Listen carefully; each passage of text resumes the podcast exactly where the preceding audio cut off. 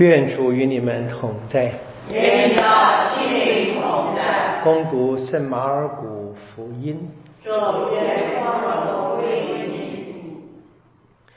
法利赛人和一些从耶路撒冷来的经师聚集到耶稣跟前，他们看见他的几个门徒用不洁的手，就是用没有洗过的手吃饭。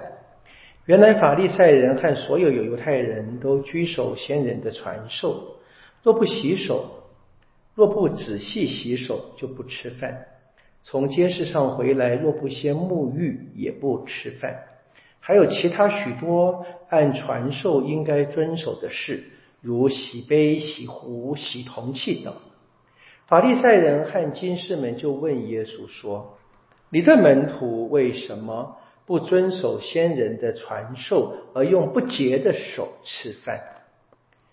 耶稣对他们说：“伊撒意亚论你们这些假善人预言的真好，正如所记载的，这民族用嘴唇尊敬我，他们的心却远离我。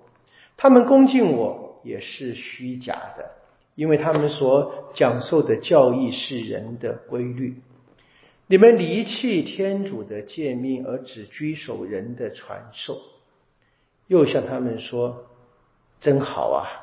你们为居守你们的传授，竟废除了天主的诫命。”梅瑟元说过：“你该孝敬你的父亲及你的母亲。”又说：“咒骂了父亲或母亲的，应处以死刑。”你们却说。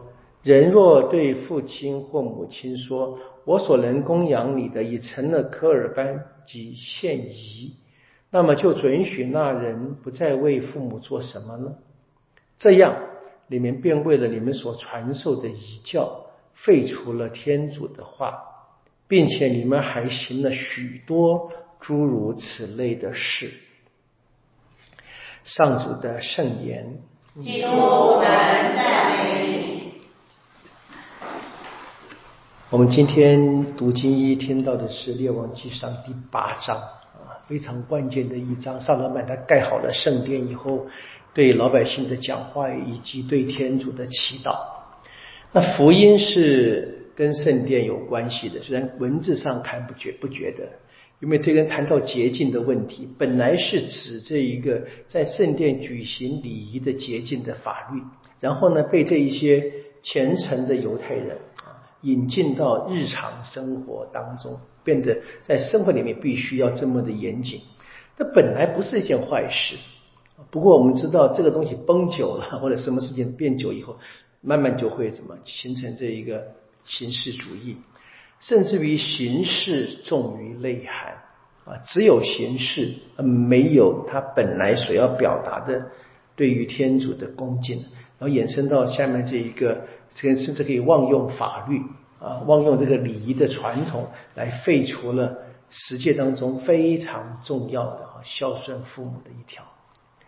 其实犹太的孩子们啊，他们特别男孩子，他们有成年礼嘛啊，那成年礼里面就会重提很多法律，其中一个非常关键就是要孝敬你的父母亲，很重要的。回到。呃，萨勒曼的祈祷很遗憾的，就我们在弥撒不能读一切。不过我就觉得很高兴，我们读过，我们这边能读过，对不对？回去建议再读一下啊，这个《列王纪上》第八章。通常，呃，学者们现在大概达到一致的肯定啊，从《生命记》一直到《列王记》啊，我们所谓的历史作品嘛，对不对？那一般叫一般叫《生命记》历史啊。那这个今天学者们肯定应该是在放逐之后写的。换句话，就是放逐之后的人重新的返回了家乡，那一群他们犹太的这些宗教的领袖们、神学家们，回顾他们整个的历史写下来的。当然，以他们编了这一段萨罗曼的祈祷词。我们相信也有一些啊传统慢慢流传到他们那个时代，但是呢，最根本是他们自己编辑的。我们从那个编辑就可以发现，他们其实自己做了非常深的信仰的反省。连圣殿可以被人这样的操弄啊！大卫想要盖，天主不让他建。然后呢，大卫的儿子萨勒曼建了圣堂，建了圣殿。这本来是特别的要表达天主跟人共荣啊，共荣盟约来往。我们常常听见了上主的慈爱这个字啊，在希伯来文那个词 hesed 那个仁慈啊，它是表达是关系，是盟约，是两个两方的非常深的这个彼此的来往的方式。当然，我们知道人不能跟天主比，所以天主上对下对他对盟约的忠实，那人呢只该在这个天主忠实于他自己盟约的爱当中做出。忠实的回应。那么从这一个萨拉满的故事里面，我们从这个祈祷文，我们读到最后就已经预告了啊，或者说导如果是明明不遵守你，你把他们放逐了，还求你把他们带回来。啊，当然可以说这是事后诸葛的写法，但是这样的一个简单的历史的记载，它其实正是我们整个人类生命的写照。我们说他写在放逐之后，其实我们今天读的福音的故事，他们不是又重蹈覆辙了吗？但我们今天不一样啊！宗教是一个奇妙的东西啊！我常常反省，就是我们可以有很深的宗教操练，却没有信仰。意思是说，宗教成了我们操弄的一个玩物。用它来给自己脸上贴金，或者甚至用它来欺骗、陷害别人。消极的历史多得无数，不用再举了。我们该问自己的是：我是不是能够真正的啊，在像萨拉满的祈祷里面，遵守天主盟约的人，就得到天主的祝福？如果说不遵守天主盟约的人，也许眼前可以欺骗一些人吧。欺骗一些人，这耶稣所说的啊，你做了许多诸如此类的事，可以欺骗一些人，但我们最终是必须要面对天主的。我连这个也不怕，我连这个也不想，那当然就证明了嘛，这个人活着是没有信仰的，他只在利用宗教而已，利用宗教的仪式，或者用他这个宗教的身份跟头衔为自己博取利益而已。当有这些消极的例子，就有这个积极正面的榜样。我们今天所纪念的日本的第一批殉道者，很多人是刚临洗，很多小孩子，那很惊人的啊，真的很惊人的。所以发现每一个人是不是能够真正的要跟天主来往呢？